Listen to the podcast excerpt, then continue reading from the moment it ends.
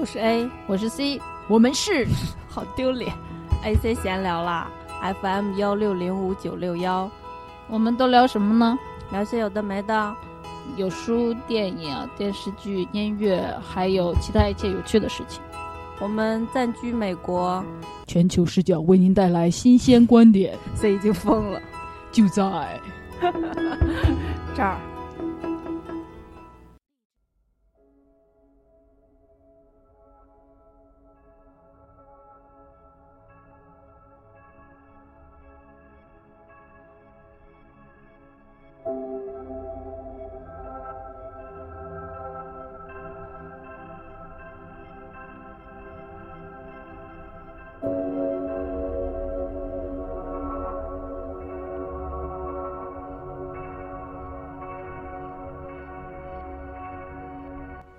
始吧。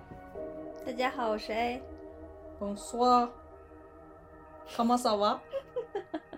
热水谁？谁你好？你不翻译一下你刚说了啥吗？呃，就那么回事吧。就大家如果来到了一个异乡，然后最开始说的那句话就是那几句，所以也不用非要那啥，是吧？嗯，你说的是法语对吧？对，是。嗯，好。嗯。然后今天我们要讲一部电影，是科幻电影，是两年前的，但是，呃，它它这个我们要讲的是两年前的，但它的始祖也是一九八几年的一个电影，八二年。对，就是两年前的这部是续集。嗯。它第一第一部是在八几年的，好多年前了啊，嗯、老电影。嗯。然后呢，呃，讲这部电影之前，我们有一个议题要讨论一下。As always，我们从来不直接进入我们当期要讲的东西。你对这个有意见吗？没有，我就是如果有新朋友的话，如果有新朋友来的话，我就告诉他，你不是第一个 suffering 这个的人，请 bear with us。嗯，又要用又要用 suffering 这种负面的词汇。哎呀，哎呀，放过我吧！我就说我们。这一次来录的时候，状态应该比上一次录的时候好一点吧？你有你有感觉吗？有。好，你这个一点都不 convincing。我们各自发挥嘛，明明有两个人做这个做节目，就是有很多变数嘛，对不对？所以我想，你我我想知道你的真实的心情啊。我真实的心情就是，我还是有一点心虚。因为讲的是科幻，我怕讲完之后我变得一穷二白。那你是因为讲科幻而心虚，但是上次录就是一种很丧的状态，你觉得是一样的吗？嗯，有类类似的地方，就是这这两个作品都离我有点远，离我本人有一点远。如果你讲《灌篮高手》的话，我估计会很激动，就是 就是他他就他就住在我身体里，就是。所以是因为讲的题材的原因你才这样，还是说本来我们说的就是坚持录节目这件事本来就是有点不是特别能够一直保持一个比较嗨的状态？现在我真的挺佩服那些每天做新闻的主播们，谁家里没有点事儿呢？能每天脸都一个样呢？你没见过那种上一课我？我听过呀，就是老公打电话说要跟你离婚，然后三分钟之后你要收起眼泪进那个。直播间，嗯哦嗯，而且最近工作很累嘛，就是又累又烦，然后也没有什么时间陶冶情操，感觉整个人都有一点干瘪。我不是肉体上的，是精神上肉体还很丰满，肉体上疏于锻炼。就我觉得是因为因为疫情的原因，而且美国的疫情大家也知道持续了特别久嘛，所以其实。嗯，心理健康问题还是要关注一下的，嗯，对吧？对，所以其实录节目对我来说是一个对心理健康非常有好处的事情。嗯，是一个 medication、嗯。可能我录之前不健康，录之后就健康，嗯，所以我才觉得大家在跟我 suffer，因为他们就见证了不健康到健康这个过程。嗯，好吧，我们俩想录一个新的 opening，就想在这儿解释一下吧。我们也就是。我们现在有的 opening 就是在我们三四年前开始录节目的时候录的，就是说我是 A，我是 C，我们住在国外，我们都讲什么呢？巴拉巴拉这种，像是一个自我介绍一样。其实那会儿我们刚开始录节目，最对自己的那种想录什么，完全就是一腔热血，就觉得说可以讲讲这，可以讲讲那。我觉得就是 opening 的作用其实就是给新朋友听的，因为老朋友都基本上知道我们是干啥的了。新朋友就是，嗯，老朋友，嗯，大家也经常听这样那样的节目，所以再回来的时候，就比如说像现在我每次看《康熙来了》，听到那个“康熙来了”，我就突然脑海中就浮现那么多台湾小明星们人生的浮浮沉沉，然后你就进入到了那个节目当中，就是那个 opening 是有一个这种定调，嗯，好吧，也是，嗯就就是因为我们这次回归之后，就比如说节目时长也一直很稳定的很长。是，我觉得能不能这么说？我觉得我们好像的节目的定位，稍微的有些变化。我觉得是有的，所以呃，以及我们现在不是要要有职业道德了嘛，要 be professional，所以我们就想说要更精确一点。其实你说那个 professional，不是说我们俩真的变成专业的主播了，就是要记得每两周更新一次嘛，对吧？对对对，要守时嘛。我们不是变成这样这样去念文章的那些人。也并不是所有主播都那样，好吗？嗯，好吧，嗯就我最讨厌的是这样。就是我们的意思就是有一个操守，也要不然之前就是自己像玩儿似的，不玩儿想不玩儿就不玩儿，嗯想玩就然后卡卡就没了。我一直念。卡卡没了，但我们有新的粉丝啊。啊，是卡卡，我希望你过得好。每次说到这，嗯，那我们哦，然后然后就想新新录一个嘛，嗯录一个的时候就其实不知道有新的听众发现没，在其中的过去的几个月中间，有一期节目我们的 opening 有变过，那就是我们一次失败的尝试。那次尝试就是一个特别四不像嘛，因为首先我们觉得确实想录一个新的，但是我们又没有仔细想过这件事，就只有把只是把旧的那个重新台词重新录了一些新的都东西在里面，不是旧瓶装新酒，就应该是把把旧瓶的酒旧倒出旧，瓶旧酒，然后包装换了一下之类的。对，或者往里边兑了一些宝矿力水特什么的。嗯，嗯，然后听了几几了几期说之后，就觉得没有意思，不太对，就去掉了。嗯，还有那个那个里面有一个我们想放的东西，就是那个邮箱嘛。哦，对。对，然后癞蛤蟆自从收到一封信之后，就再也没有过了。嗯，我就发现就是。因为我我也会去听别的播客嘛，然后发现那些人家做的比较成熟的播客，在前或后的时候都会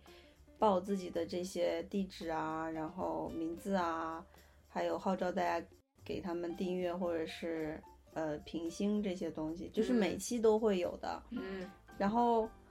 就以前因为我们没有要认真搞它，就没有当回事儿嘛。现在我好像理解那个就是 marketing，就是你要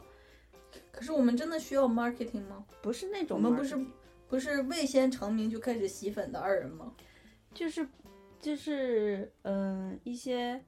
它是有用的，首先对吧？你能承认它的作用吗？呃，可能。因为比如说那个邮箱的事儿，我们就在最开始的那几期提过，嗯后面我们就没有再提了。嗯然后，但并不是所有人都能一直记着我们有邮箱这件事儿啊。嗯然后观众是没有任何义务的嘛，嗯所以作为主播，作为出品方，你是有有这种服务意识，要把所有东西都摆在他们面前。啊，就像你第一张名片，上面总得有电话号码吧？对，哦就是你每次做一个新的节目，就你在你在结束的时候都要写上说，如果啥啥啥，请给我们，嗯好好，嗯就是这个意思。嗯但是我们话说回来，我们要录一个新的 opening，其实不是因为 marketing 的原因，就是因为我们俩觉得以前的那个 opening 不是能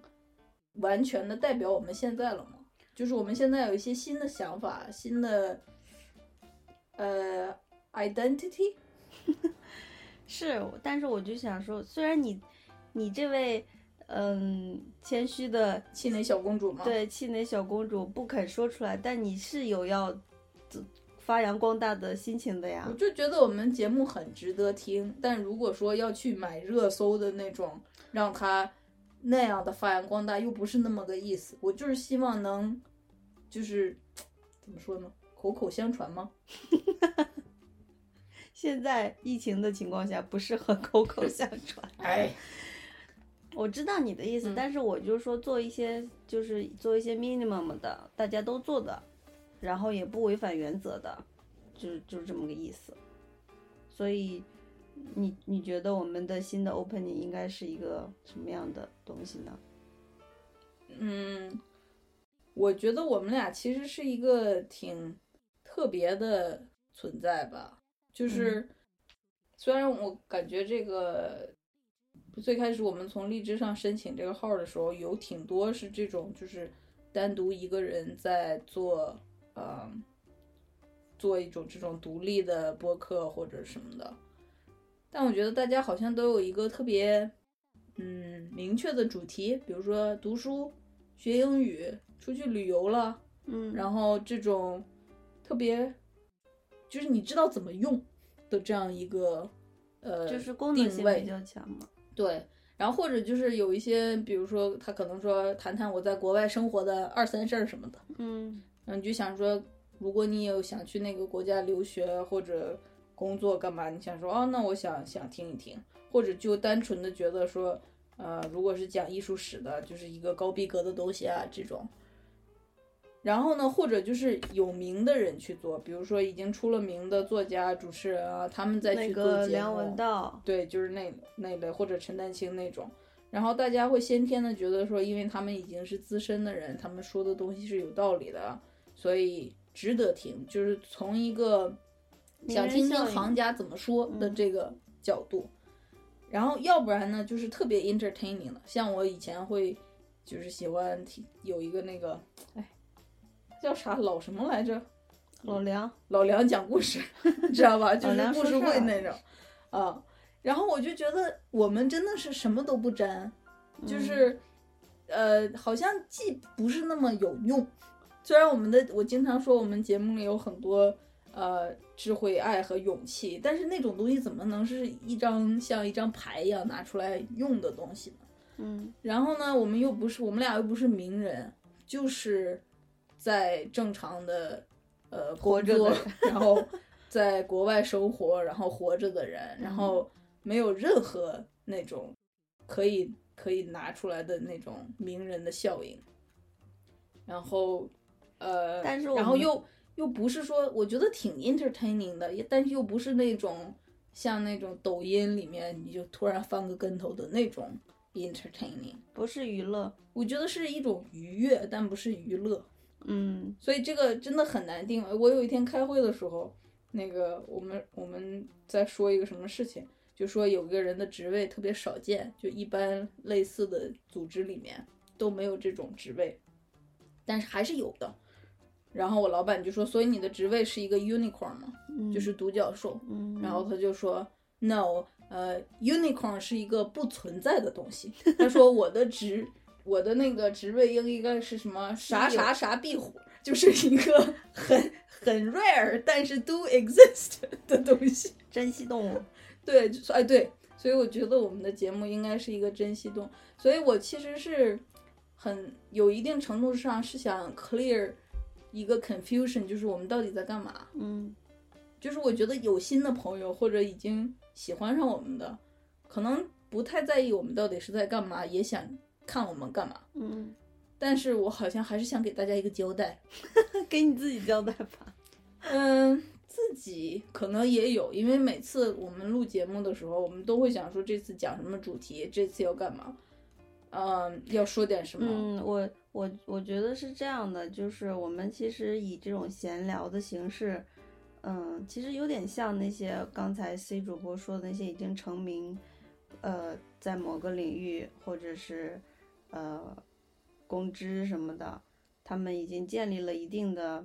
嗯知名度的人在做的这种，有点像那种讲座什么的分享，因为他的由于他的自身经历和智慧处理过的那些信息，然后分享出来的。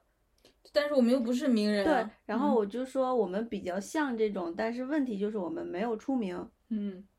然后呢，但是你要是说我们是就是可是问题来了，只有出名的人说的话值得听吗？对，所以记如果大家记得我们最早的一个 slogan，现在我还写在我们的那个啥里面，就是还未成名就已经开始吸粉的二人，就是说我们对于嗯成名这件事，觉得说如果哪一天要真的成名的话，也不是不可能，也不是不可以，也不是说就是多么遥远的一个事情。然后也不会说，因为我们不是名人，所以我们对自己说的话就没有信心，然后就觉得是，嗯，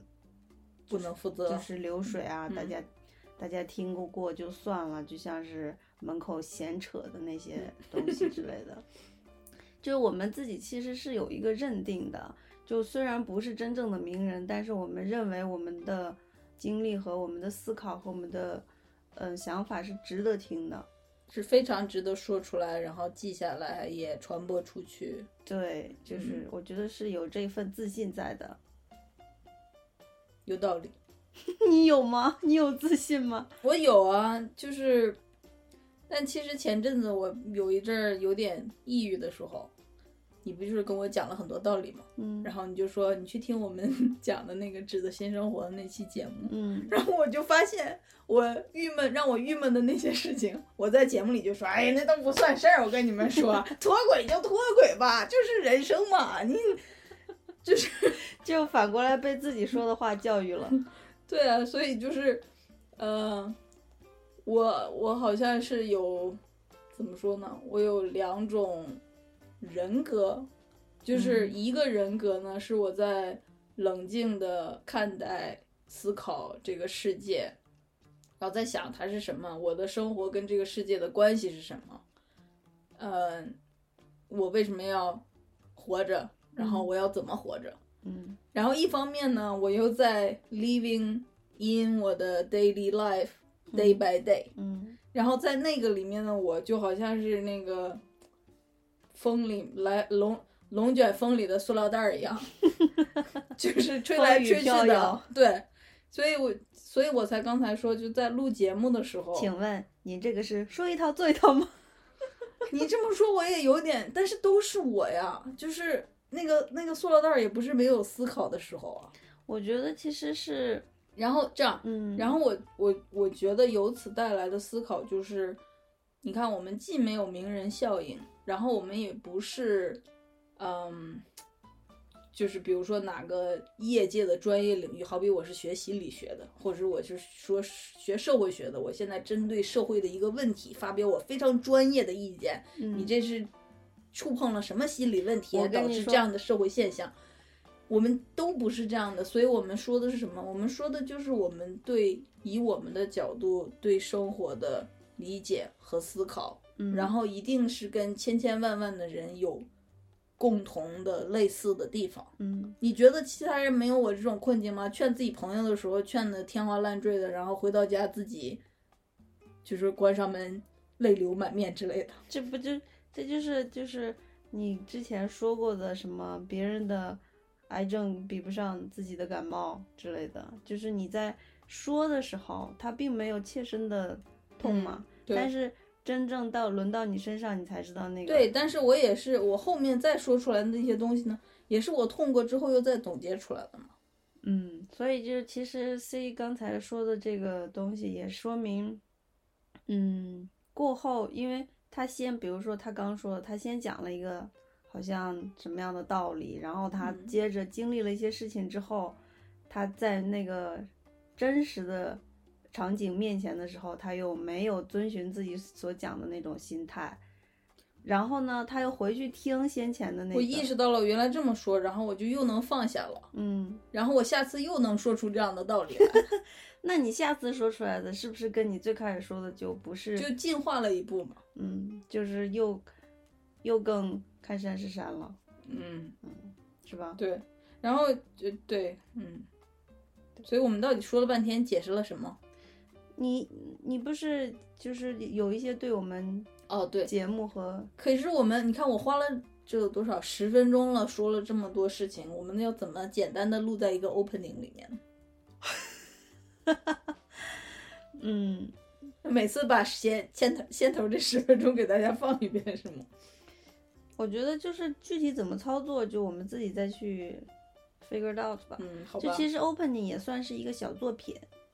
是，就是大概而且它非 opening 就跟拍广告一样，你知道吗？嗯对你那必须要几十秒钟内直击重点。对呀、嗯所以就是它它比如大概一分钟或者是四十秒，嗯然后要有音效，还要有台词，嗯，还有演员的演演绎，演员，嗯就是咱们俩，嗯，上次那版我觉得演的太过了，我不喜欢。还有传达的那个呃信息，这些嗯都是需要雕琢的。嗯所以就就是这跟这里跟大家说的话，就是我们自己也稍微理一下嘛，嗯，然后到时候真的做的时候也有一些方向啥的。如果你发现我们新录出的完全没有达到这样的效果，请写信告诉我们，或者留言也可以。请报一下地址，报地址哦，写信的地址啊。呃，A C talk 还是 A C dot talk a c dot sit and talk at gmail dot com。就是 A C 一个点儿，然后 sit 是坐下的那个 sit，and talk 就是和聊天，坐下和聊。嗯 A C 点儿坐和聊嗯，at gmail dot com。嗯那我们开始讲电影了。要怎么讲这这部电影？你愿意讲它的剧情吗？哎呀妈呀，就是这部电影呢，它其实剧情挺简单的，是不是？而嗯它，这个电影两个多是小时，哎二零一七年的电影，所以我们就毫不犹豫的剧透了。要是这样吧我不喜欢剧透的，我得要说这个电影的剧情呢，我得从上一部电影的剧情 开始讲起。嗯 就是，呃，我我假设第一部电影是一九八七年的，我记得大概是那个时候，他当时还是在一九八七年拍二零二零年的事情，就是那个电影拍的是今年哦，今年这个世界上发生的事情，就当时的科幻片拍的三十几年，呃，三十几年后后的事情，然后呢，我穿插一下，就是不知道大家有没有这个感觉？其实我在大概十年前吧，就是我就觉得，比如说二零一零这四个 number 很放在一起，就特别有未来感。嗯然后，所以当时我我的我自己的那种感触就是，我们明明活在一个有着未来年号的时代，但实际上我们做的事情还跟往常一样，就是完全没有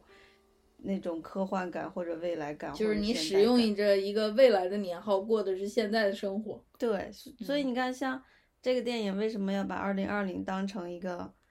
那个他们的目标年代？就是在那个时候的想象里面，二零二零已经是已经很不一样了已经那个车在天上飞了。嗯然后这一九八七年的这个电影呢，就叫《银翼杀手》，叫《Blade Runner》，是这个法国有一些那种画科幻漫画的杂志，是那个杂志上连载的一个漫画改编的。然后但是是美国导演拍的，然后拍出来之后就被法国人一顿骂。你觉得？就最近我们俩在看 Netflix 上一个剧，就叫那个《Emily in the Paris》，上面就有讨论美国人和法国人之间的区别，是挺俗的、挺大俗的一个剧，但是就是有对法国，因为我有在学法语嘛，就对法国真的是有一些很那个，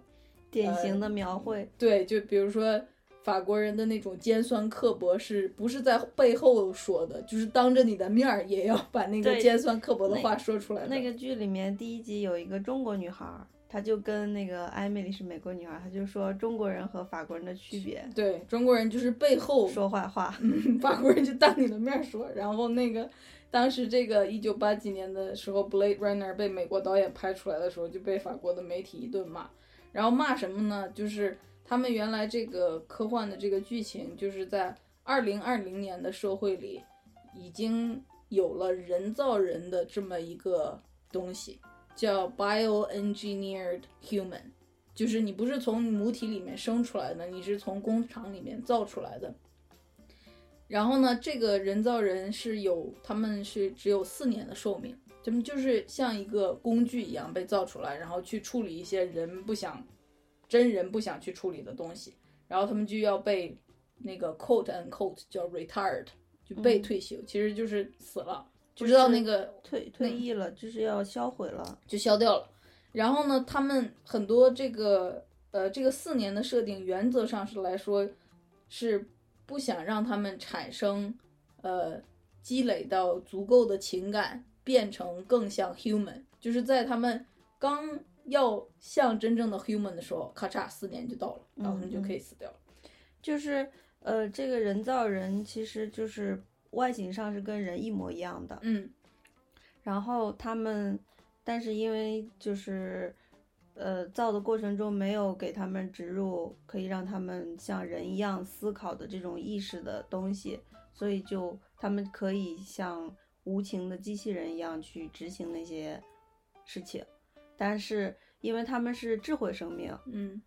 所以他他们会学习啊。对他们通过学习积累到大概，比如说这个里面是四年，嗯，就有可能会开始产生一些情感啊情感，就是不受控，或者嗯是、对那些那些东西，所以他们就要在四年后把他们销毁。对，所以这个呃，这个越害怕啥来啥，就是他们真的就变成了这种不受控的，因为有几个这种人造人的比较精英的，他们就觉得自己跟人类什么都不差，为什么就不能就只能拥有这么短暂的生命？所以他们还他们还不是在这个地球上，他们在别的星球处理那种糟糕的任务，然后他们就来到地球，想让那个最开始开发他们那个博士给他们改变这个设置，其实是一种挺低的姿态。要是我，我就想说老娘杀了你，就是他，但是他们是说我过来求求你，看能不能帮我延长一下寿命。就是这个这个立场看起来就是就是觉得人类是更残暴的那一方，而人造人反而是那更合理的一方。嗯嗯，然后他们就来到地球之后呢，当然就是呃，有人不想让这样的事情发生，所以就派过来一个这个所谓的 Blade Runner，就是这个杀手，来把这些过来请命的人造人处理掉。然后最后这个电影呢，结局就是这个杀手杀掉了他们这个来的这几个人造人里面的两个，然后他们的头目叫 Roy R O Y，呃，中文翻译叫罗伊，是一个各方面都已经超过了人的水准的这么一个人造人。然后他原本在最后一刻有机会让这个男主角，就是哈里森福特演的这个 Blade Runner 这个杀手死掉，但最后一刻他居然他他拥有了人性，他把他给救下来了。嗯救下来了之后，然后让他自己四年大限将至，他就死掉了。嗯这个这个杀手本人就被震惊了，然后被 mess up 了，然后他就跟其中一个也是人造人的女的，两个人就私奔了，就走了，没人没人找得到他了。这是一九八几年的这个电影，然后等到二零一七年再拍这个续集的时候，of course，当时二零一七年你只剩三年就到当时设定的那个二零二零年了，所以你不能再用原来的那个设定了，所以他就把它又往后推了。三少十年，三十年，他拍了《银翼杀手二零四九》，就是在那个二零二零年往后又过了二十九年。然后这个情节是什么呢？就是，呃，当时的那个就一开始节目出的那个电影出了好几行那种字幕，就是快速的告诉你中间发生了什么事情。嗯比如说那个，呃，就说人造人这个后面他们就暴动了，然后原来生产他们的那个工厂就被停了，然后呢，就是人造人的这个种类基本上也都被毁灭掉了，然后。但是又过了几年，就出现了一个叫 Wallace 的人，他是一个工业主义者，然后其实就是个 creepy creepy，就是一个疯子，然后他就制造了一种新的技术，又开始把原来那个工厂收购过了，又开始造新的人造人。但他造的这个人就相当于是以前的一个进进阶阶的版本，就是看起来他们没有什么寿命的限制，嗯，但是他们绝对不能有情感。他们每到一个，比如说那个新版的这里面的这个杀手，他出去出任务，他本身就是一个人造人，他出去出任务回来，然后会给他一直出那个第一版那电影里面会出过的那个考题，就是说，你要假假设你要怎么怎么样了，你会怎么做？你看到了一个什么，你会怎么做？嗯，然后你你听到这样一个词，你是什么反应？就相当于是给他们像洗脑一样，或者把那个有有情感波动的一些东西给抹掉。然后呢，这个其实我比较能理解那个八几年那一期的剧情。这个嗯剧情我就觉得他他有把八几年的这个电影的好多东西拿过来用，然后他以此往上 develop 出的那个新的情节，对我来说又不是很能立得住。嗯就是比如说他他又用了这个，呃，这个杀手去要把人，呃，要逃跑的这个人造人清理掉的这么一个路线，然后呢，后面清理着清理的这个杀手本人就发现他可能身份有秘密，就他可能是一个。呃，人造人两个人造人之间生出来的一个人，嗯，就这个是一个在呃生理上一个类似于 impossible 的事情，因为他人造人本来就不是母体里生出来的，它是 made，按理说他们是没有办法繁殖后代的，就像嗯。骡子和骡子一样，嗯，对吧？就是这个电影里面演了一幕，就是那个人造人出生的时候，就跟那个小马从大马的身体里出生一，就出来就是马的形状了，对，而不是像小孩儿，人类的小孩儿，你是要从婴儿嗯，长成成人的样子。对，对。然后但是这个这他他的这个秘密就是他有可能就是从一个婴儿长大的。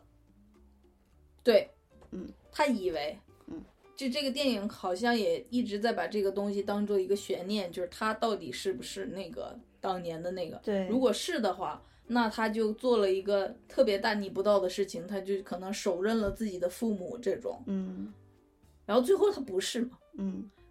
最后发现他不是，然后发现这个呃有一群藏隐藏在这种呃各个角落的人造人试图在用这这一件事情来造反，嗯就是他们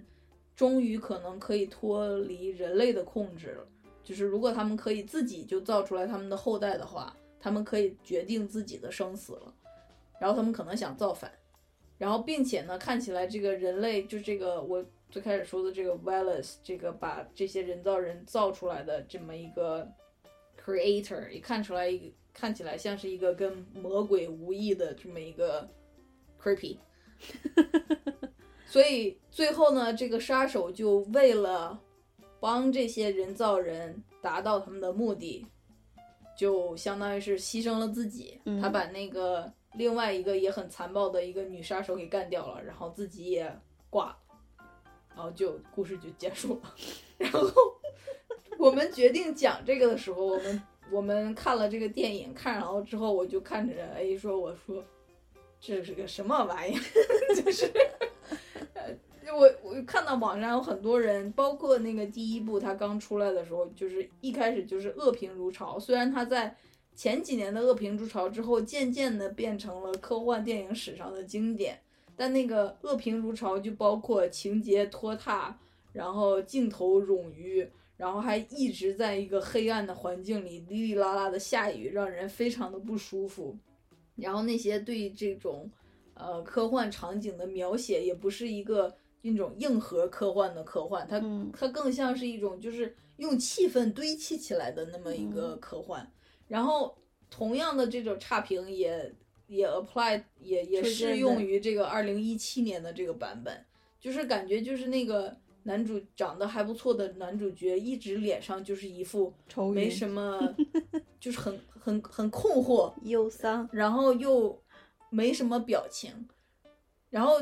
观众呢也不是很能对他的那种感觉共情，然后就看着他孤独孤单的一个人去执行任务，去找那个真相，然后找真相的过程中也不是说。像零零七去找真相那种，有好多打斗，然后破了好多案子。他就是，比如说进入一个走廊，然后黑乎乎的，然后他就走，然后他就走，走着走，然后走到后面，他就找到了真相，就是特别就沉闷的一个铺排。这这个电影它，我看之前我就跟 C 说是一个评价特别两极化的、很极端的一个电影。所以我们俩就是没想到，对我们两个就是两极，就是我觉得是可以的一个电影。然后 C 主播就像他刚才所说的，就觉得特别的，嗯，这样那样的。然后我还试图，因为我们俩之间，A 是那个理工科的博士，然后他有过自己的很系统的科学的训练。然后我呢，虽然说有两个硕士吧，但是都是文科的，也不是文科，就是那种实用科学。我突然想说，我初中的时候也拿过物理竞赛二等奖，但是就就是是后我后面上嗯学经历的这种东西，不是一种科学训练，嗯然后是，就是所以我对科幻和 A 对科幻总有一种很很天差地别的感觉。这这种直，就是好比我我看这样吧，我看科幻就跟 A 看高尔夫球一样，就是你在看什么，嗯，对嗯，就我说一下我对这个电影的初印象，嗯就是我觉得它是一个文艺科幻片，就是它不是一个硬科幻。嗯。硬科幻就是以前我们讲过一个那个火星救援，它里面有特别多的技术，还有对。科技它的那种具体的实现过程。对，就比如说这里面他就讲到了人造人，他根本没说人造人是怎么造的，嗯，尤其那场景就是从塑料袋里出来的，对，就是就是科幻也分不同的呃类型嘛，嗯。就像就像嗯、呃火星救援那种，你可能比较能接受，就是你能看得着它是一步一步怎么实现的，嗯尽管那个也是作者想象出来的，但是它离现实是没那么遥远的。或者像《盗梦空间》，它给你先架构了一个逻辑，然后告诉你这个逻辑会这么走，像迷宫一样。嗯，嗯但是像这部它就是我我我看的时候，其实它有很多那种其实比较经典的科幻电影，或者是这种涉及到人工智能的呃 topic，他在讨论的，其实我是能 get 的，因为我是伦理上的那种，是吗？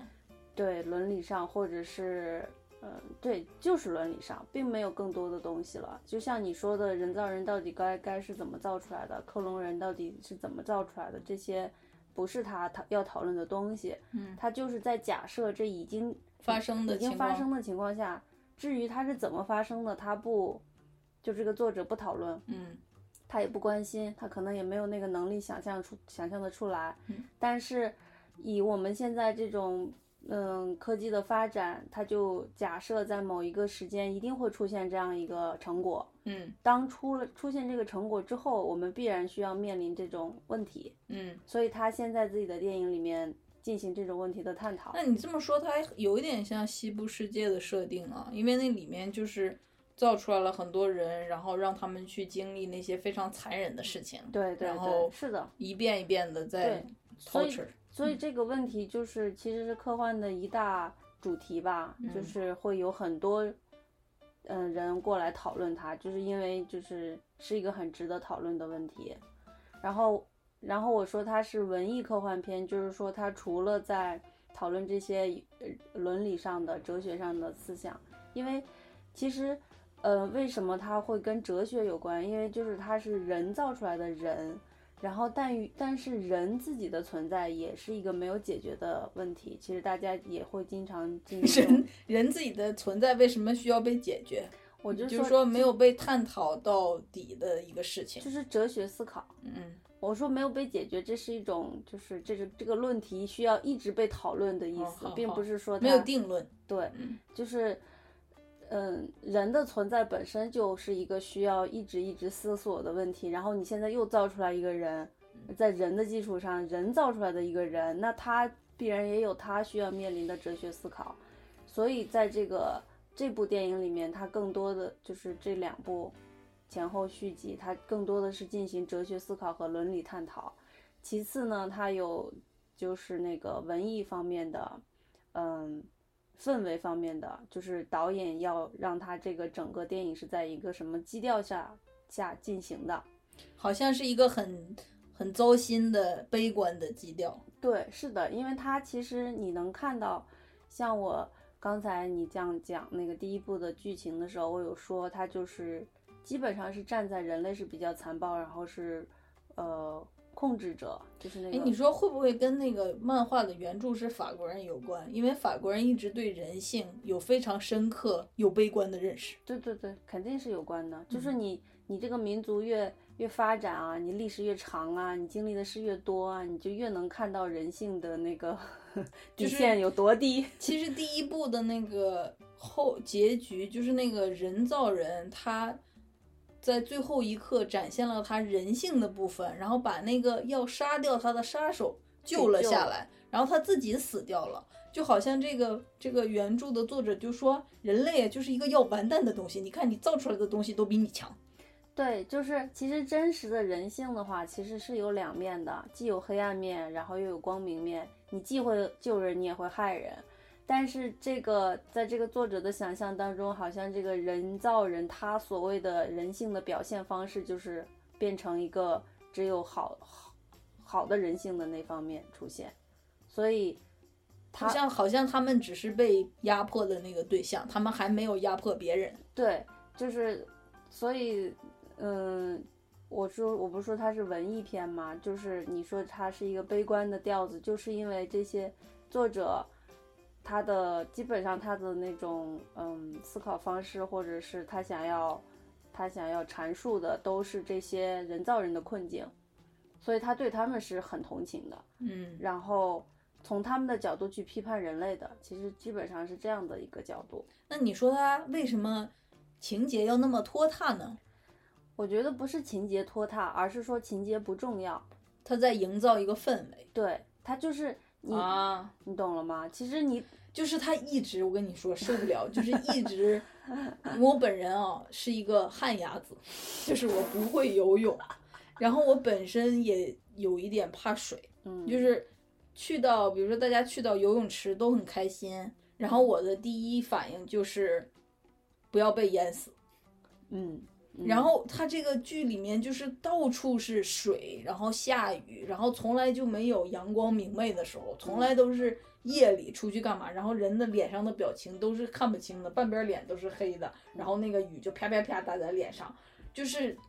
它这个其实有有营造一种就末世感，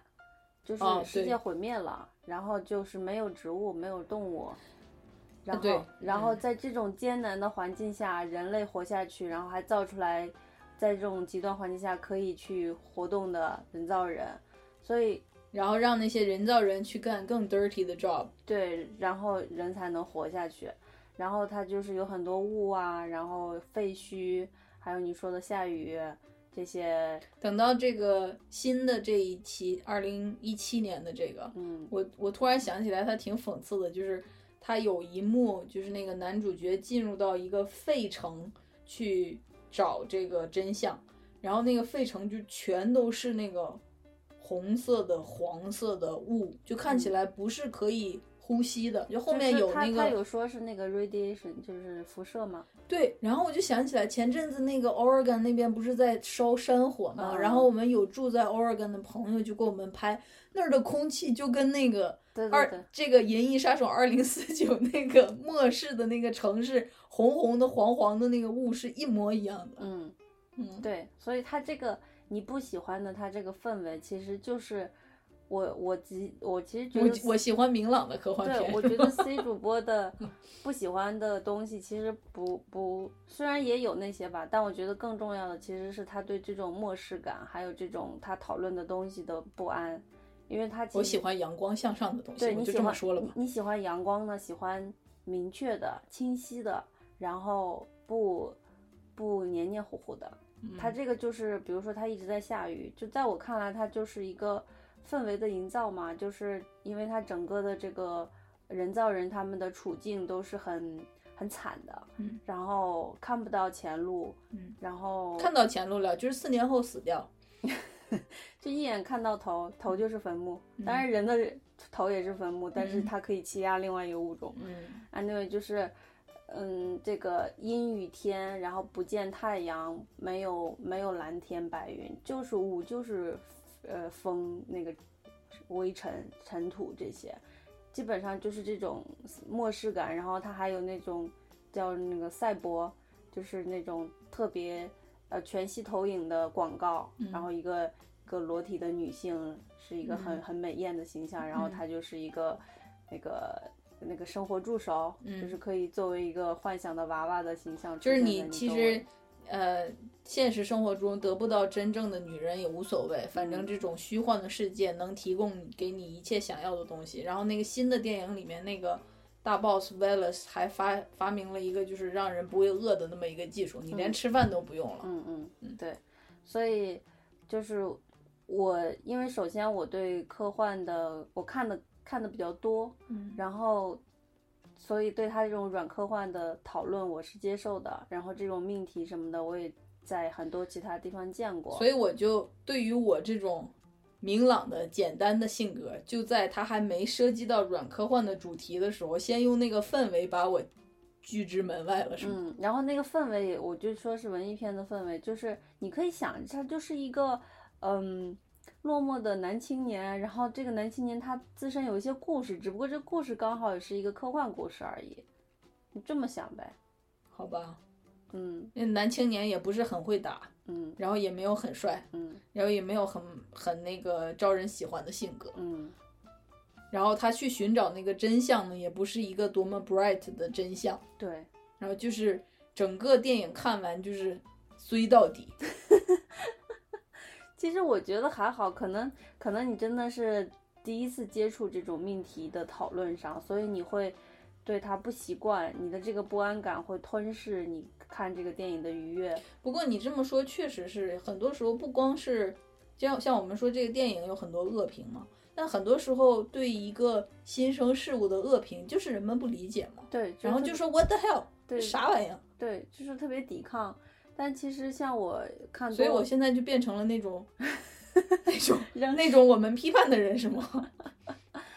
就是对于一个新鲜事物的初初对最开始的这种接触的 好吧，那现在我打开一点。直接的反应也是不可避免的。但我就跟你说，像我这样看多了，然后我也有一颗包容的心，我也喜欢看文艺片，然后我也所以它其实能成为科幻电影的这种像一个鼻祖啊，或者是一个经典，不是因为它对硬科技描述的有多好，而是嗯因为它背后透露的这种忧伤的人文情怀，是吗？对，是的，对，哦，嗯，因为就是就是你你对你对那个，因为就是你对人造人的一种悲悯之心嘛。这个这个整个是表这样表达的，表达了这样一个东西，就是他们是虽然是被造出来的，但是他们他们是不是也有一点点那种可以追求自己自由和嗯想要的生活的权利呢？那你要这么说的话，嗯我得承认、嗯 i confess，嗯在看整个电影的时候，我都没怎么把他们当成人造人，因为他跟人长得太像了。我觉得吧，这么说，如果我要是我要提一点不成熟的小建议的话，就是这个导演能不能把人造人设计成一种观众知道，但是里面的那个人物不知道，这样他一出来我就说啊，他是人造人，他在经历这样的事，就是我经常把他当成一个人一个人在进行这样一个情节的故事的这么一个电影，然后我就想说你干啥呢？那我那我就是我对他好像没有共情。对，因为你对这个人造人的这个设定，你是对你来说是一个很新的概念，所以它必须要经过大量的铺垫，你才能知道为什么人造人比人要低一等，为什么他不可以拥有情感是一件很对他们来说是很残忍的事情。就是这些你都没有铺垫，所以你接你你就没有接受这个设定。但对我来说，我一开始就是接受了，所以我可以知道他们的困境是什么。嗯你看，比如说演到二三十分钟的时候，你就我就跟你说，我知道导演在干嘛，你就说你现在就知道了。我还想说案子还没破呢，他到底是不是那个当时生出来那个？就好像我必须要关注一个悬疑的东西，然后我才能看下去。嗯，所以就是对我来说，我其实反而对我来说，我觉得他探讨的是比较浅的，就是我觉得他是做了一个，为什么又比较浅了呢？刚刚又是说是我不能理解的东西，现在我不能理解的东西是一个浅的东西，那我成什么了？不是你不理能理解的东西，是他要探讨的命题都是比较重要的大的命题，只不过他进行的探讨的程度是没有很深的。那你先定义一下他要探讨的命题是什么？嗯，我们我这儿列了几个吧。第一个就是第一部和第二部都在说的一个问题，就是这个人造人到底能不能有自己的思想，能不能有自己的意识？嗯这一点，就是比如说那个第一部的结尾的时候，为什么那个大 boss 救了那个警察，救了那个杀手之后，对杀手的影响会那么大？他不，他不是大 boss，他是人造人的大 boss，因为是哦他是领着他们过来那个，就是要反抗的。一般我们说大 boss 就是那个最大的那就是坏人嘛，leader 嘛？你为对人造人的 leader 但是这个 leader 他救了这个人，嗯，杀手杀手之后，，嗯，杀手为什么那么震惊？为什么那么崩溃呢？嗯，你想过吗？如果是一个人，他去救一个人，我们不是是不是也觉得说这是人可以做的事情？但是我以为就是杀手反过来被自己要戕害的对象给救了，就是他不能自处。对啊，你看这就完全是人类的反应。但是你要去想，首先，首先，嗯，就像一只，就像一个鸡蛋，它突然开始突然跟你说话了，嗯，或者说，或者那我就不能拿它做荷包蛋了。对，就是这个意思。哦，You got it。或者是你看，比如说你你陷入了沉默。对啊，就是你跟一只鸡在追逐，然后你差点要掉下去，然后鸡把你救住了。然后我想说，本本来想拿你炖鸡汤的，对呀、就是这个意思啊。你这样我都不好吃肉了。因为以前有我看过一个那个纪录片，就是他们把那个人脸识别的技术用在了养猪场，就说其实猪是有表情的，猪有自己的相貌以及表情。那个人脸识别的技术用在养猪场，他们能基本上分辨出那三百多只猪谁是谁，然后并且这只叫 Peter 的猪今天是开心还是不开心。他他那样说了之后，我真的就在那一天之内，我都不是很容易吃猪肉。后来我又忘了。我就给你举个例子，你你大概能懂是啥意思就行。所以就是这第一个探讨的问题，就是到底人造人能不能够拥有意识？因为他们在被设计出来的时候，他们一开始是没有意识的，然后人们也不希望他们有意识，因为这样才能可是呢，他们要是没有意识，就干不了那些复杂的任务，对吧？？对，所以那说的就是不能有思想。嗯，应该是那你不能有思想，以及不能有情感，因为一旦有情感，情感就会被调动，然后就会有不受控的事情出现，比如说谁喜欢谁了，谁恨谁了，嗯谁要把谁杀掉了，嗯。谁不满意了，然后要反抗了，这种。对，对，所以所以像第一部和第二部就都在讨论这个嘛。第一部讨论的就是这个 leader 他在最后一刻展现出来了他人性的一面，也就是他从人造人转化为人的这么一个坎儿，他过去了。嗯，然后如果他过去了的话，那就说明其他的人，其他的人造人也会过去。这其实就是一个那个那他们就变成了人了，他们跟人就越来越没有区别了。对，对于人去造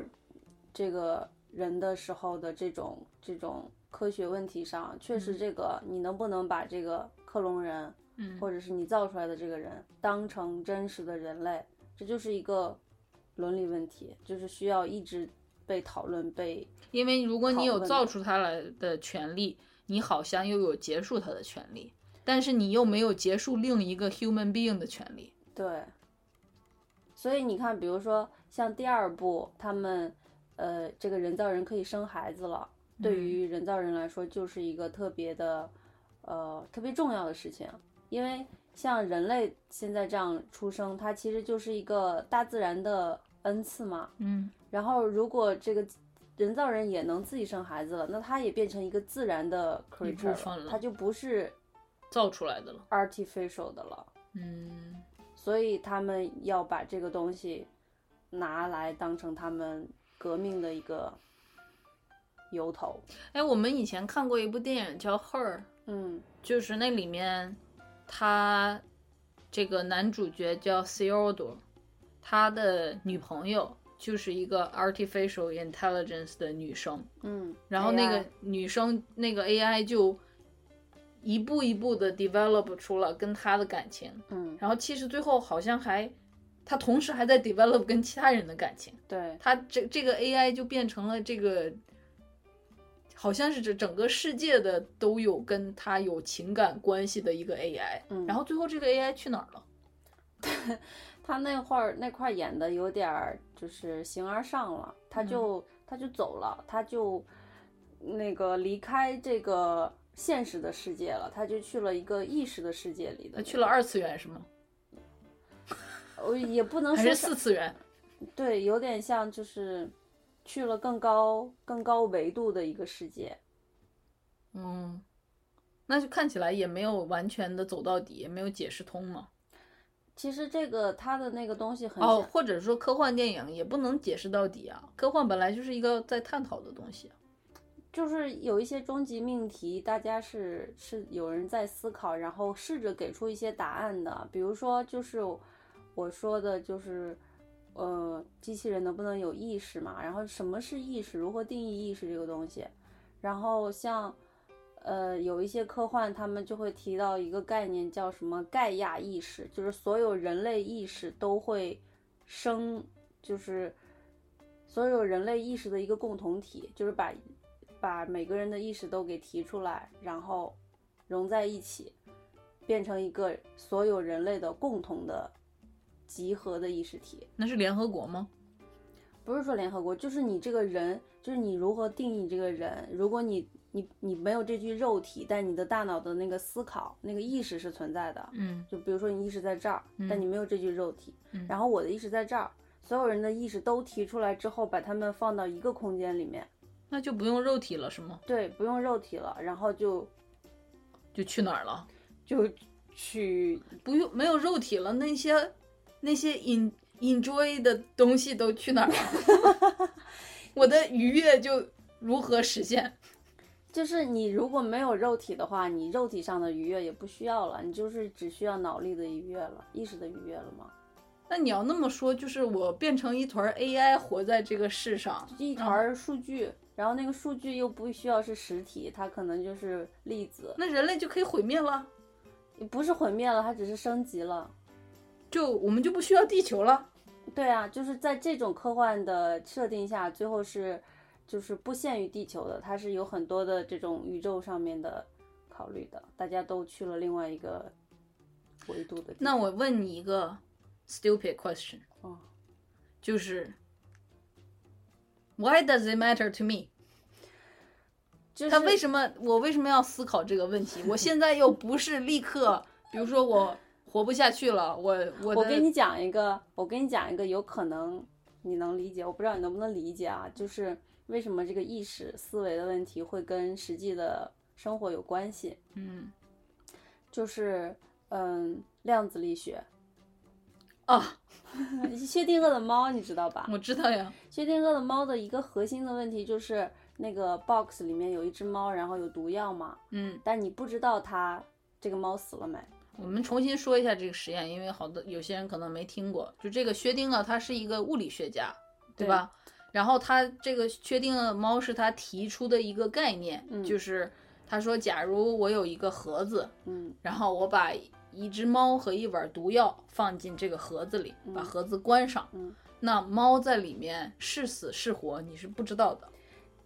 对你不知道，所以所以现在这个猫的状态是两种状态合一的，就是它既活着又没活着。但是你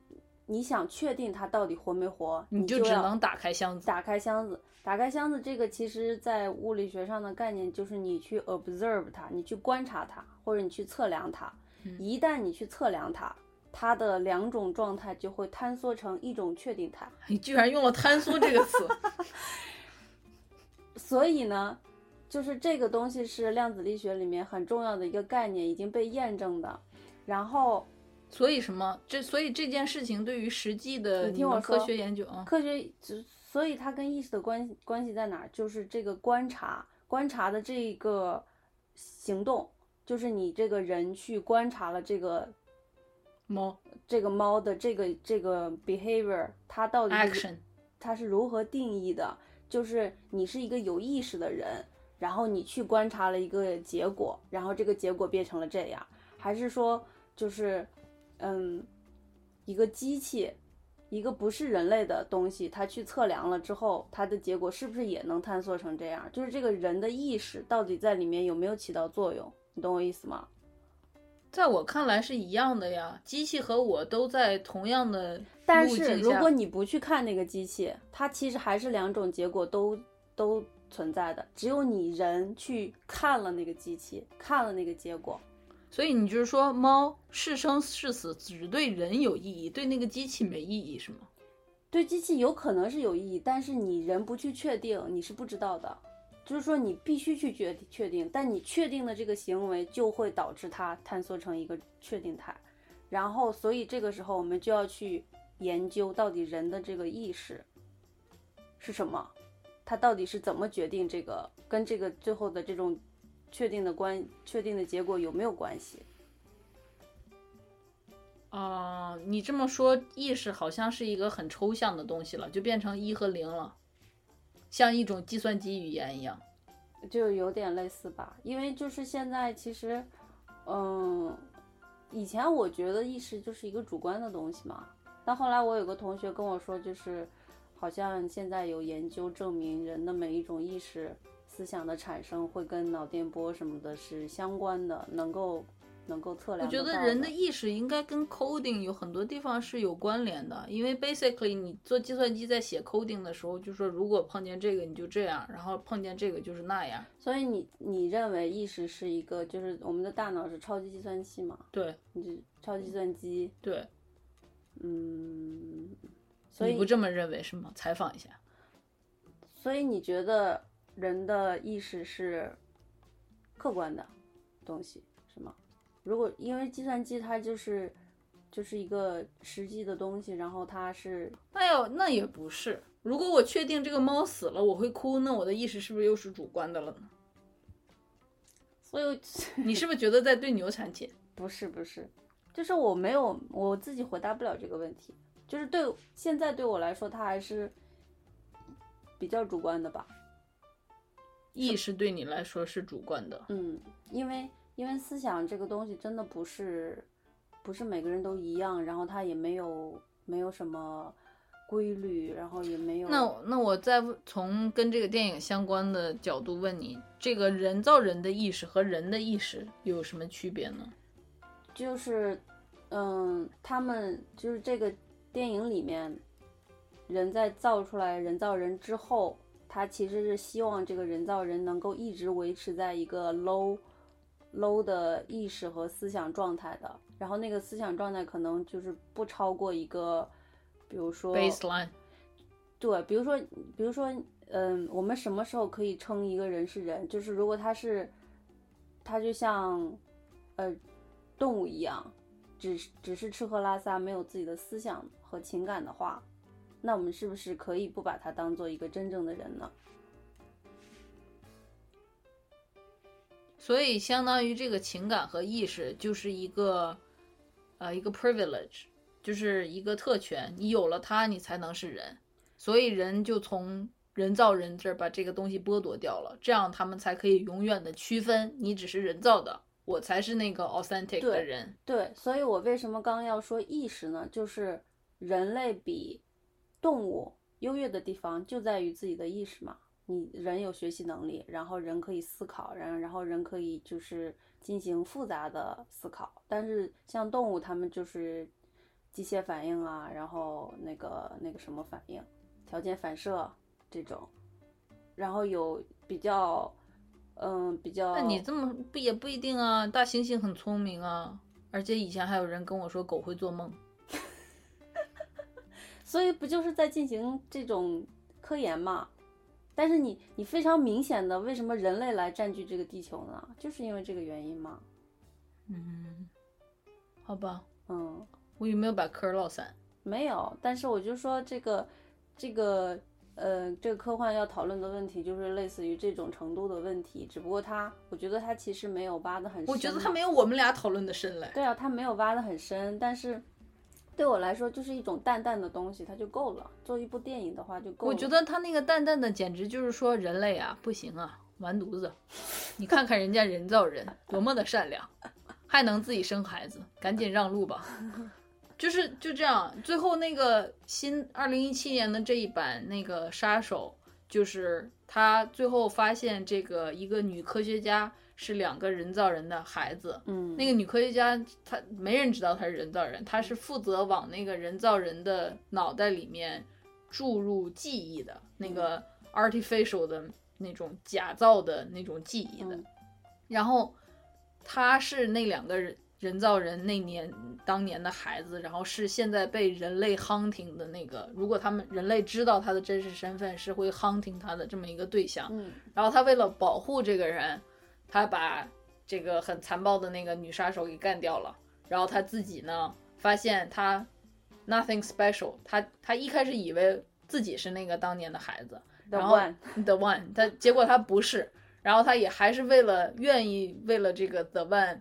呃，牺牺牲掉自己，然后最后就中刀了，就啊躺在那儿，然后死了，就看起来是一个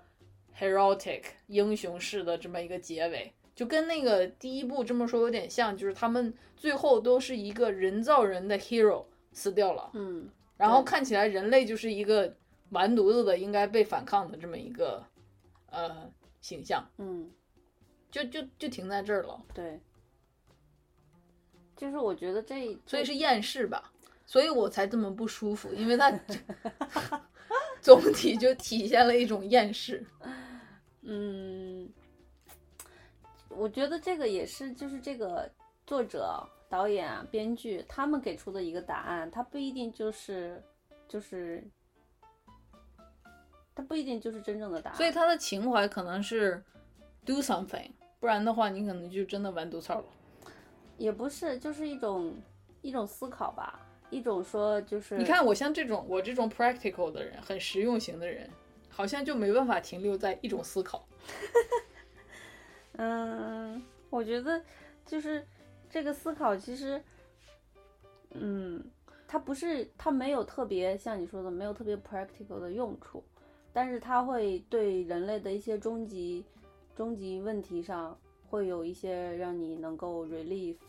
的。它其实有一些小地方嗯能让我看见一种对未来的设想。嗯，就这个东西对我来说可能有点 practical。比如说，我看那个一些介绍电影的里面，就说他为什么经常在雨夜用那种有日文、韩文、中文的霓虹灯招牌，嗯，嗯，然后就是霓虹灯招牌就是又挤又乱又亮，然后是可能是唯一的光源，五颜六色的，然后人就从那个当中穿梭，然后地上就是下雨的那个水啪啪啪啪啪，然后又很脏，然后就说这个原作者在八十年代的时候就非常非常哈这个东亚的这种霓虹招牌，就觉得这种呃非常 intense 高度集中的这种资本主义社会和当时那个日本、香港的那种极度富裕、极度贫穷的这种贫富差距，嗯特别的特别的能体现将来几十年后人类会到达的一个状态。嗯，所以就是把那个霓虹招牌就那样那个那样用。然后后来前阵子那个斯嘉丽有拍过一个电影，叫什么？Lucy 超体不是那个《攻壳机动队》里啊面也有超级多这种啊日文的这种那个本来霓虹招牌。的动漫，对，然后我一开始我看见的时候，我就想说，所以就是到了未来能 survive 的就是日本是吗？就 是就是，然后后来我就发现他就是在在在用这个这么一个就是 art 上，他会讲说就是这样的一个一个 scene，嗯一个让你 familiar 的 scene 会让你 relate to 后面的那个 message。嗯嗯。然后他就用那个东西来造一种未来的感觉。我觉得就是可能因为日本的动漫，它就是跟幻想是就是非常紧密的一种联系，所以你用日本的那些东西，就会让你一下会有那种想象空间。好吧，其实我觉得，嗯我说句大实话，嗯，我真的觉得就是欧美的这些宅男们，对于具有神秘感，然后又有一种奇特美感的日日美日本文化的日式美学的那种那种对想象，幻想，嗯，就是很宅男。那梵高还对，梵高也是，梵高那个陈丹青讲梵高的节目，就说他是一个当年的荷兰屌丝。然后他都没有去过日本，他还画日本的 那些浮世绘的画儿之类的。对啊，嗯就是他们会对于这种跟自己完全不不是一个文化背景来的东西，会有一种好像是这种神秘感带给他们的一种敬畏，嗯，然后他们又觉得说，这种敬畏就是可能到后面就你赢了。我觉得其实还有一个原因，就是因为日本它是岛国嘛，然后到处地震啊，会然后那个台风什么又在海里面，所以就会有那种本身就有一种漠视感。对，所以日本日本文化是跟这个漠视感是分不开的，所以他们的科技高度发展，然后那个呃漫画里面描写的主题其实也有很多想象力也特别丰富。对对对，就是好吧都是这些东西相关的，嗯。那那你那我现在这样跟你说的话，你觉得你能对这个电影好感多一些吗？呃，好感谈不上好感吧，但我多少能理解他了。我知道他想表达啥了。嗯嗯嗯。你还有想采访我的吗？我想采访你的就是，最后我觉得有一个问题，我们俩都可以说一下想法，就是，呃，你对于人造人，你有你对你你觉得他们应该受到什么样的待遇？如果这个人造人是比如说电视剧的男的电影的男主角 K 那种那种程度的一个人造人，你觉得应该给他什么样的待遇？我觉得那他就是人了。你就是说要让他当人是吧？对，我觉得现，我觉得你这样吧不承认他是人，是一个非常傲慢的一个角度。就像刚才我说的，你你举的那个例子，如果我被一只鸡救了，这只鸡就是我的兄弟，我不会说你是鸡，所以我不能跟你当兄弟。那如果他没有救你呢？但是他他有一些别的，他想杀我是吗？比如说他想跟他想，哎，你这么说，你换一个讲，如果一只鸡想杀我，嗯，对，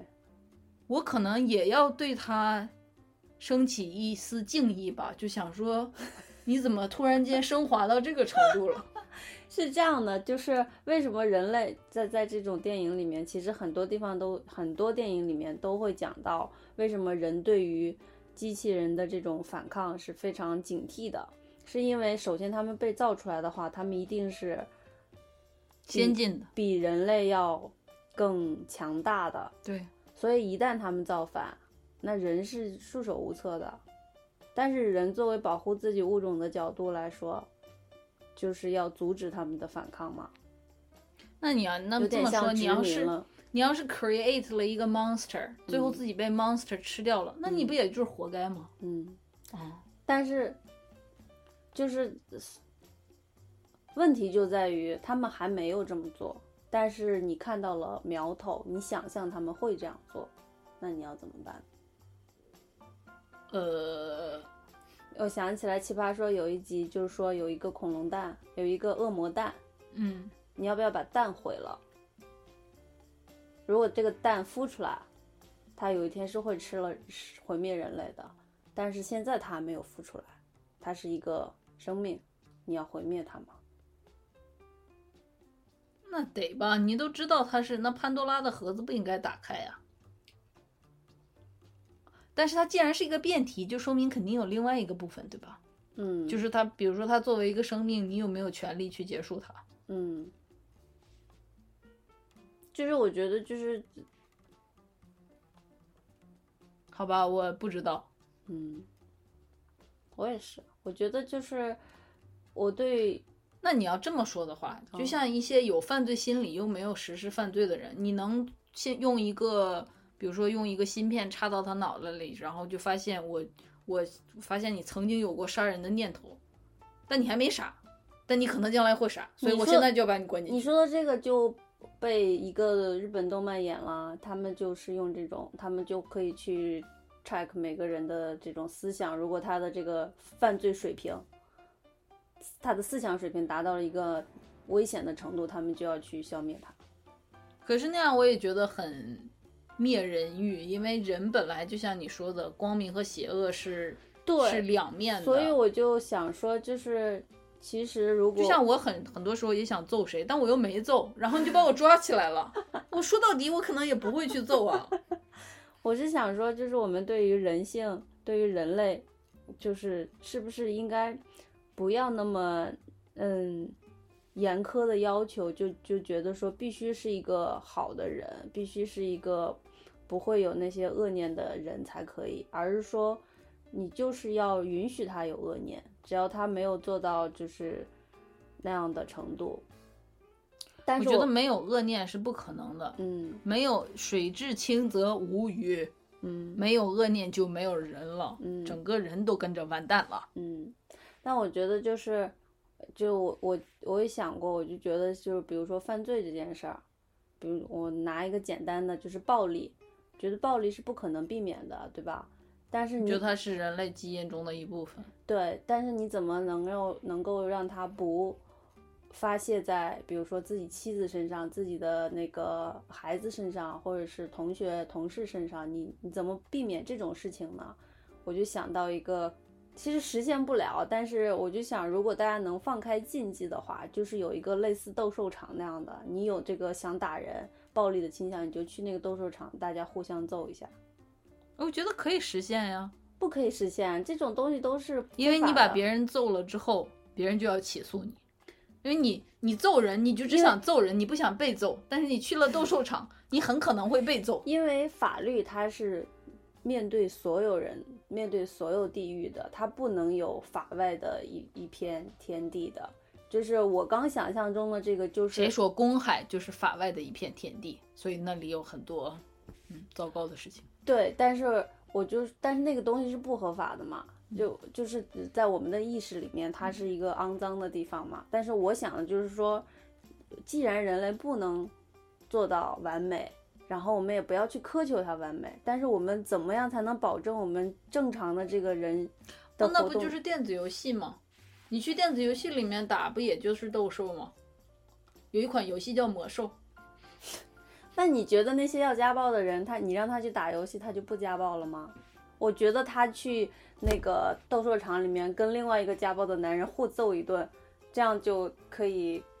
可以解放两个妻子啊。不，他他要揍的就是他的妻子，他就是要有一种凌虐弱小的这个快感，他这个人渣才能才能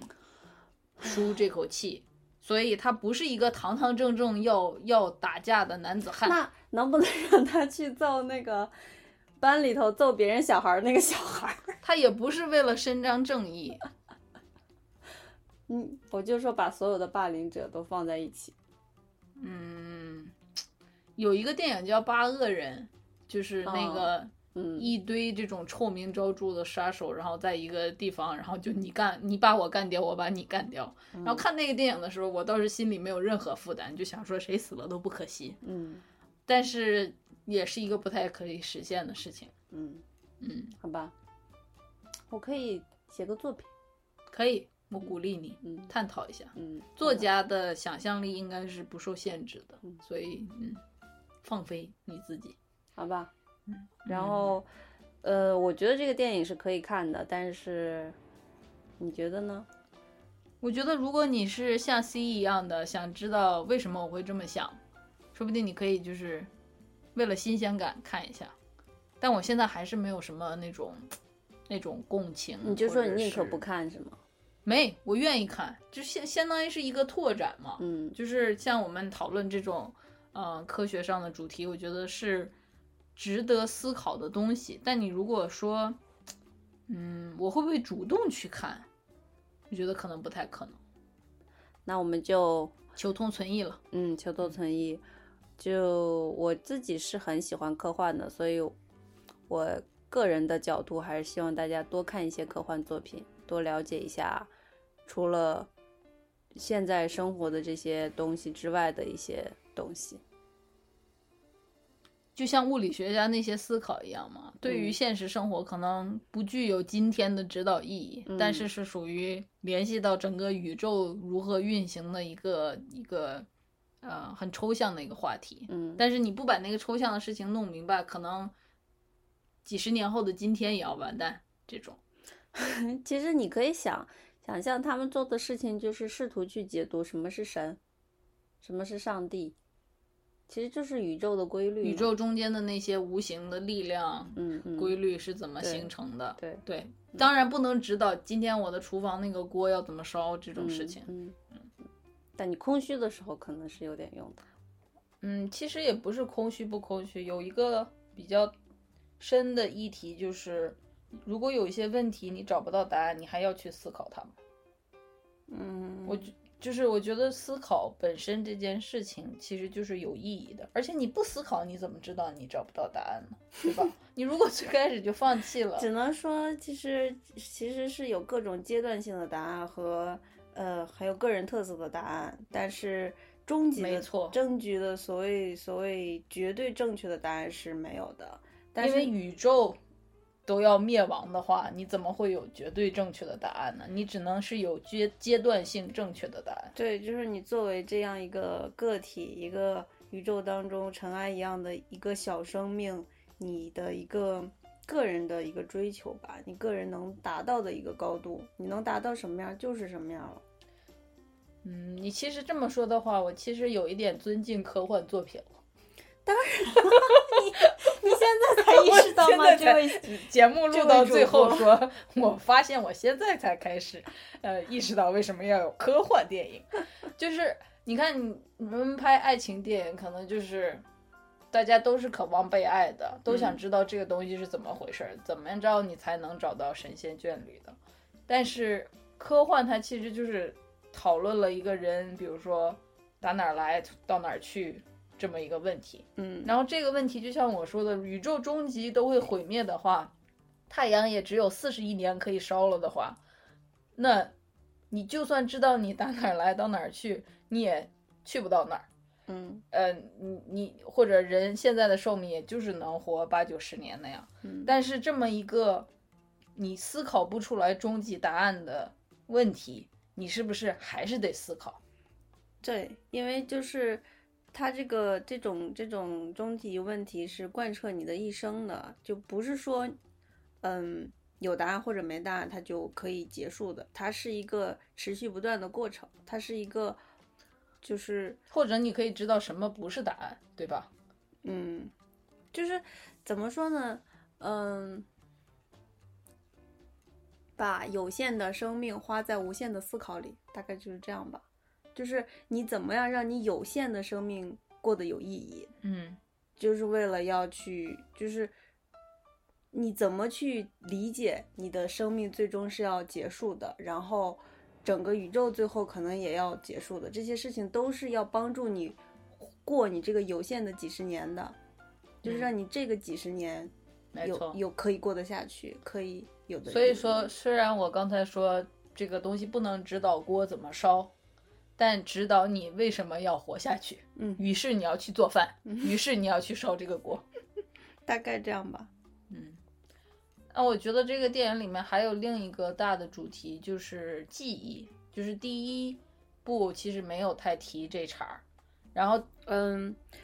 第二部第二部是把这个东西更升高了一层。第一部里，你不是说那个 Rachel 他本人啊，对对对，其他的这我说这个人造人的记忆都是假的，造梦造记忆的人，其他人没有记忆，只有 Rachel 有。只有他有是吧？然后记 Rachel 的记忆是来自一个真实的人的记忆，然后到了这儿第二部的话，那应该是所有的人造人都有记忆，但但是被假的造出来的记忆。对对，就像嗯是那个设计师设计出来的，对但是只有这个男主角儿他的记忆是来自于设计师本人小时候真实的记忆，对然后这个设计师本人，他之所以会有记忆，就说明他是一个人类嘛，嗯他才能有记忆。但是最后就发现他是一个，他是那个被生下来的孩子。他是那个后代，嗯就是对，然后这个男主角就一直有一个悬疑，就是男主角一开始不能确定自己是不是 special，然后他有一个那种虚拟的女朋友，可能是那个系统设定的原因，那个女朋友就一直跟他说，一直忽悠他说 you're special。那我觉得那个那个虚拟的女朋友，她有一个比较，呃，那个他们设定的趋势就是一定要向上的、鼓励的，投其所好嘛对，然后，everything you want。就是就是让那个人感到开心的东西，他会去说的。嗯，所以这个，呃，这个男主角呢，他一直不太确定这件事儿，直到他发现自己的记忆可能是真的，因为他按着那个记忆去走，找到了一个真实存在的东西，那他的记忆一定是真的。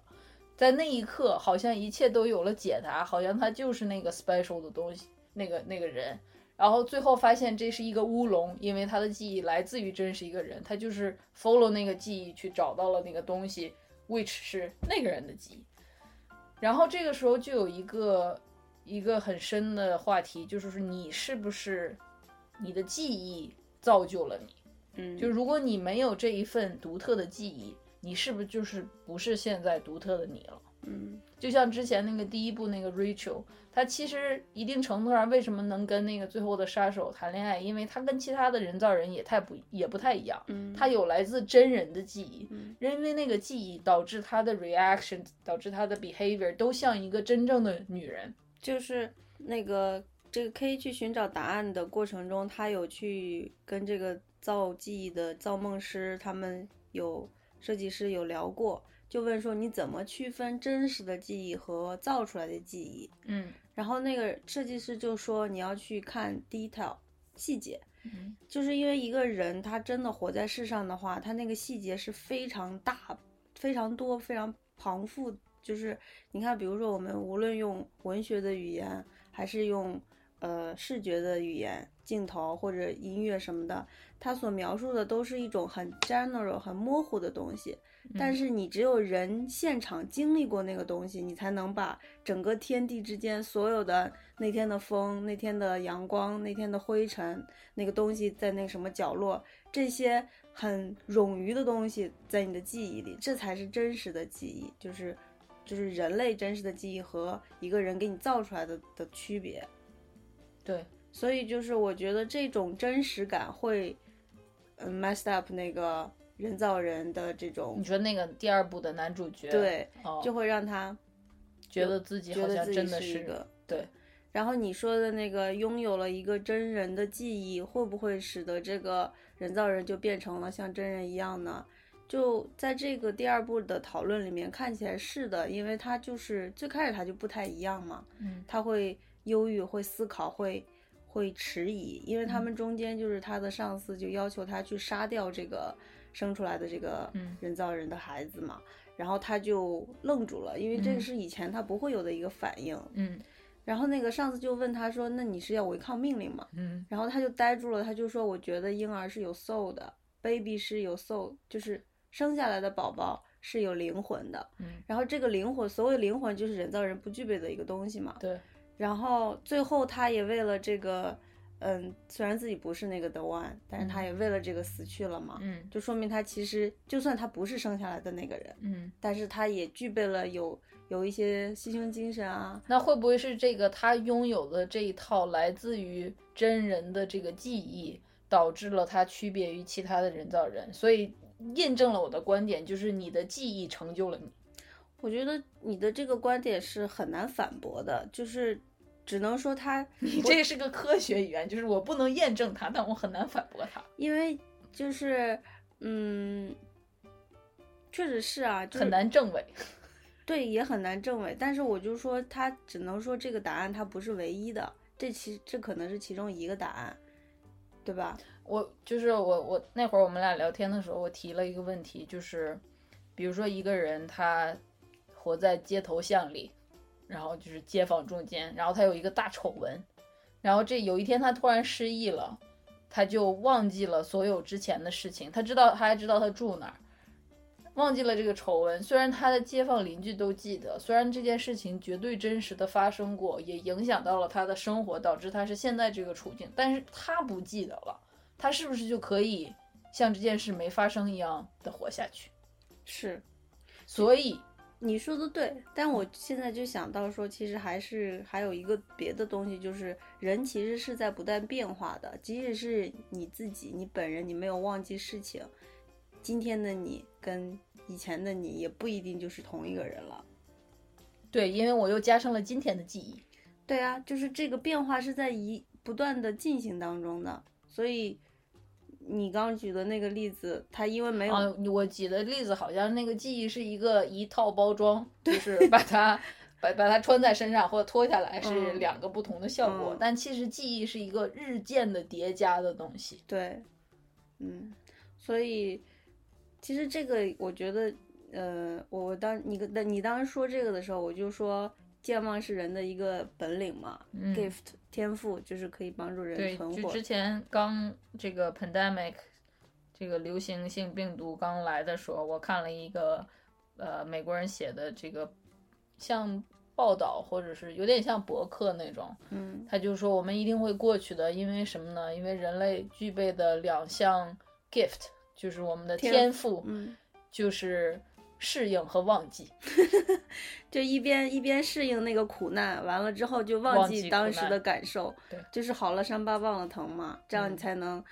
就是好像没有被伤害过一样往前，但是在这个立场上呢，人类能发展到今天的这个程度，也是因为我们带着过去几千年的一个记忆，对，就是嗯，我们既忘了又没忘。我们好像是就是得到了好的东西，但是把那些就是糟糕的那个又忘掉了。就比如说学到了教训，但是那个糟糕的那个感受忘掉了。就比如说你你被火烧过，然后你就学到了你再也不要被火烧，但是当时被火烧的那个感受你可以是可以忘掉的，就是那个教训你是记下来的。可能能忘掉，但那些得了 PTSD 的人就是忘不掉啊。PTSD，嗯，我觉得 PTSD 或者是那种童年阴影，或者是嗯。那种心理疾病，他们嗯。因为是日复一日、长期大量的重复那个伤痛，嗯，才让这个人没办法启动这项健忘的这个天赋。所以就就就就是从我的这个刚才提问的问题，对于 PTSD 哦，我们没解释，PTSD 就是创伤性。trauma 什么 disorder，PTS，S 是啥我忘了，就是创伤性应激后遗症。对，啊、就是那种比如说参加过战争的士兵啊，如果他听到车上哪个车爆胎了，那嘣一声，他可能会立即想起当时枪林弹雨的时候，然后他就在原地发抖那样。对，然后，back to 我那个 question，如果这些得了 PTSD 的人把他们的那段记忆抹掉，他们是不是就能像正常人一样生活了？我觉得是。那如果这样的话，那有我们存在医学伦理问题，就是那就把他内轱辘截了呗。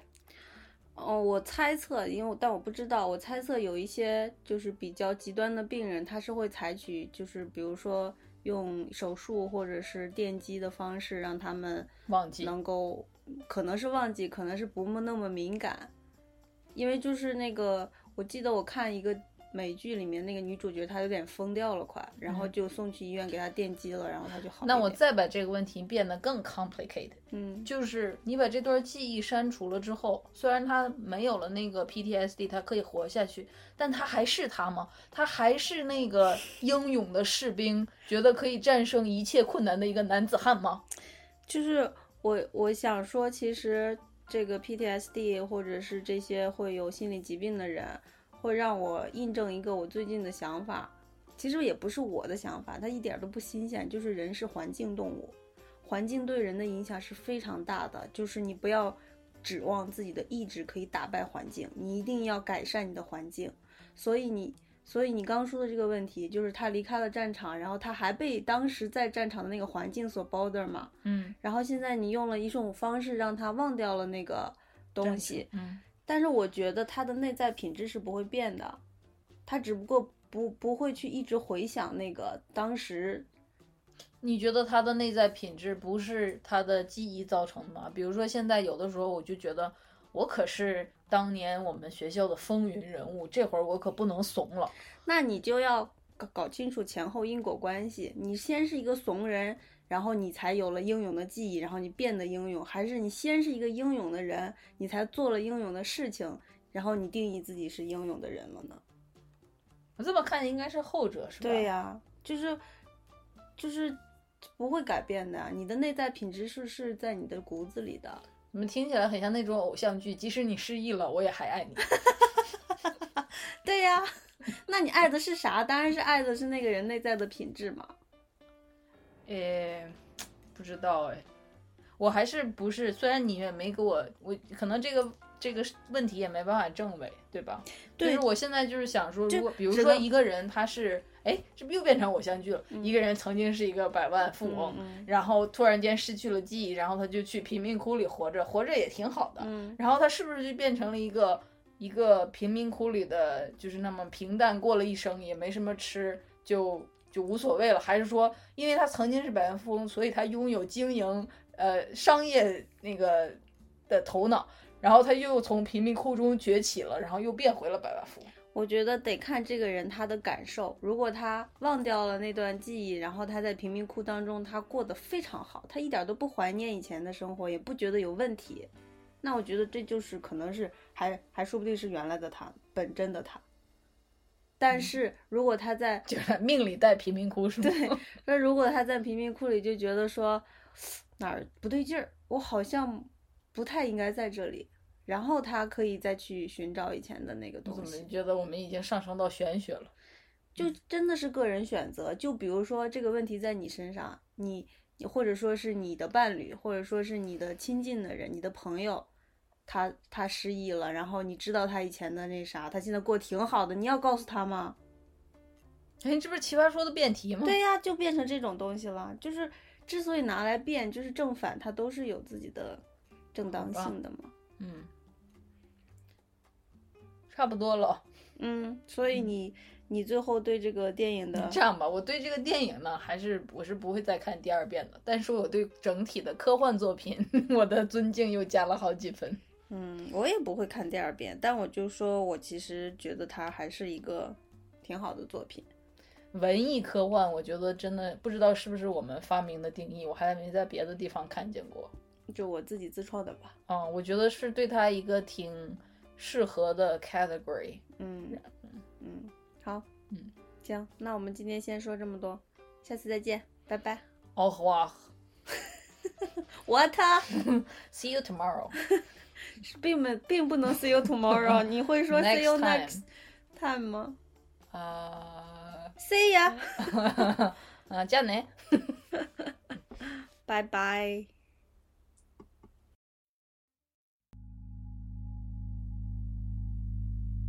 Heart untethered, I was chosen to be a victim without knowing. You see beyond all my doubts. All I'm hiding, you bring it out. I lose myself to your control. When you touch me, I'm almost human.